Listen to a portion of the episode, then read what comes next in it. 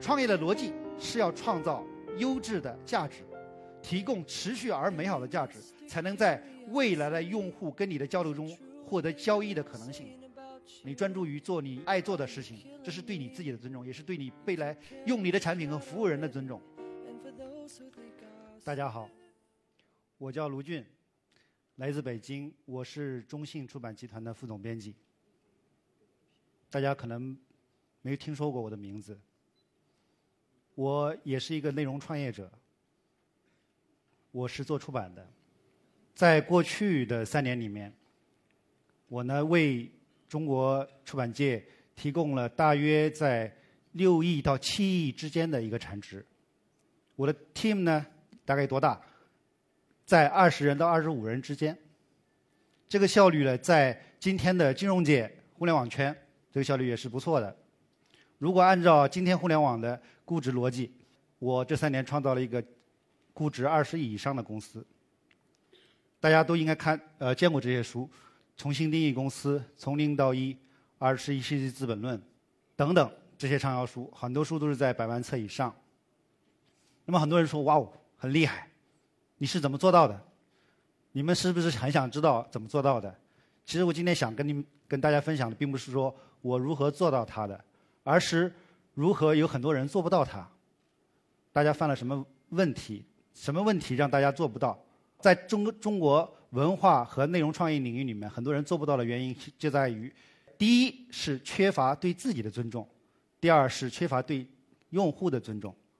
缺乏对自己的尊重是为什么？就是说，坐高铁从北京到上海，路过高铁站，你们都看过高铁、机场很多书店，摆的永远都是。八卦、潜规则、情感、养生、成功学、领导学，对吧？这样的书，这样的书在中国今天非常普遍。这部分呢，刚才说的这些相对来说迎迎合用户之恶的这些书，是今天中国阅读里面的最主流的东西。而另外一部分人呢，就是在北京、上海、广东很多的独立书店里面，你们看到的书都是什么？慈悲呀，历史学的境界呀，斯通纳呀。对吧？这样的书，那么刚才在高铁、机场书店里面的读者能够理解独立书店的读者吗？很显然不能，都不是一拨人。你看啊，中国有很奇怪的书名，全球范围内都有，叫独立书店。但是你们有没有听说过有一个卖猪头肉的店叫独立猪头肉店呢？有没有？没有吧？对吧？其实这个“独立”这两个字，对是被有一些患有严重精英幻觉的人利用了。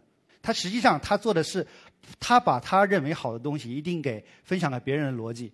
那么实际上，中国现在的绝大部分的用户需要什么？他们也没有用心研究过。他们到处都吐槽说：“今天世风日下，人心不古，这个生意没法做了。我们做的很痛苦，很艰难。相比于这三年来我们做的生意，很多人说中信做的就是商业，商业很好，商业不好。很多人都有这样的疑问。我想问大家：你们觉得钱坏吗？有人说不坏。钱应该被瞧不起吗？不应该，对吧？OK，那说明我们来的人还是非常有有有有认知能力的啊。钱非常美好，但是为什么钱在今天赚了大钱的人？你看啊，很多人说我赚了钱，我要去做慈善，我要去做教育。还有很多创业者说，假如我赚了钱，我要去做慈善，要去做教育。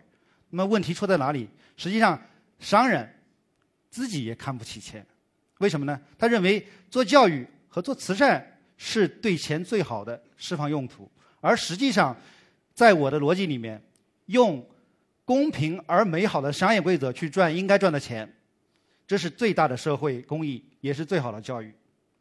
而我就是用这样的方式去做文化产业生意的，我用正当的规则。公平的规则去做正当的生意，做内容的生意，这对于我来说就叫做体面。在中国，今天我们看到满眼的创业者都说：“哇，互联网时代到来了，信息时代到来了，充满了连接，充满了机会。我要去做连接，我要去做 O to O、B to C、P to P 各种 to。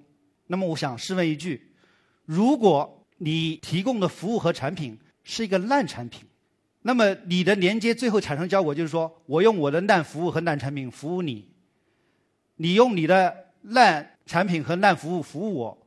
而我们今天所有的创业者想要的就是说，我要财务自由，我需要有时间自由，我不希望比给别人打工。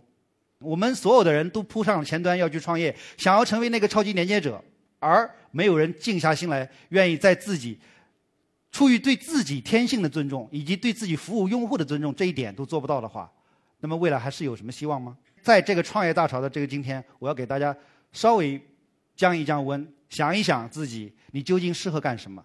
去年中信出版社出了一本书，叫《人性中的善良天使》。这本书大家在座的人应该有人看过。这个书的核心观点就是说，商业会使人类的总暴力下降，也就是说，商业会让彼此站到对方的立场上去思考问题，达成陌生人之间的底层契约，让社会更加美好。也就是说，商业并不可耻。那么，在这样的一个前提下，如何在看待内容创业这件事？很多人都说：“今天我能写啊，我开个公号啊，我我可以组织编呀、文摘啊，我可以转发送书啊，我可以帮人读书啊，我可以干任何事情，我都可以给我自己创造一个就业机会。”有人说我需要财务自由，有人说需要我要实现自我。那么今天我就再问问你们：看有人关注咪蒙的朋友圈吗？有吧？对吧？致贱人哈！我们上海的秦朔老师。吴晓波老师、冯仑老师都在每天日更写文章，对吧？凯叔、逻辑思维、罗振宇、罗胖，每天早上六点钟，一条六十秒的语音在更新。凯叔的故事已经讲了一千一千个故事以上了。这些人都是上一个媒体时代里面最真正的精英，他们今天在这样的环境下，在以头呛地的日更，他们卷起了。袖子卷起了裤管，滚进了泥汤，跟我们所有的人去竞争。我想问，这还是一个创业者的春天吗？那么，在微信商业体系之外，无数个 App 每天在诞生，无数个 App 每天在死去，还是创业者的春天吗？还是春天就本来应该这个样子？沉舟侧畔千帆过，病树前头万木春。对于冷暖不自知的人来说，也许每天都是春天，暖洋洋，看着谁都可以。哦，他都赚到钱了，他那么傻，他都能赚钱，为什么我不能去赚钱呢？我也要去赚钱啊，我也可以做得到啊。而对于另外一拨人来说，他们在干什么？他们在每天孜孜不倦的在奉献着自己的价值贡献。我们每一个创业者，每一个内容创业者要想清楚，你你在。垂直领域的优势是什么？你能不能在这个领域里面做好你的价值贡献？如果你只是想通过连接做一点简单的工作，想要创造一个大号成为平台，这个时间窗口今天已经不在了。我从二零零一零年开始做内容产业、内容创业，到今天，我自己参与过的三万美金以上的项目应该不下于一百个。我从事商业出版十三年，前面十三年我只做了一件事，就是 business publishing，我只做了这件事。那么到今天为止，我才能勉强在这个行业里面，叫你看今天这个样子，对吧？头发都掉光了，然后叫偶尔苟延残喘，在这个行业里混下来，能站在这儿跟大家吹牛，那就是因为我专注于在这个领域，而不是说你想做什么就做什么的。你得知道你自己爱干什么，你适合干什么，你能在什么领域里做好，你手上握的资源能给你做什么事情？跟大家分享一下，我读了这十几年的商业书，有在观察所有商业环境里面有所有的可能性。我给大家分享几个我自己的要点。第一个就是说，时间即生意。你们听得懂这句话吗？就是说，实际上这是一个什么时代呢？就是说，呃，信息、产品和服务是一个极度。爆炸和膨胀的时代，所有人唯一稀缺的是什么？就是时间。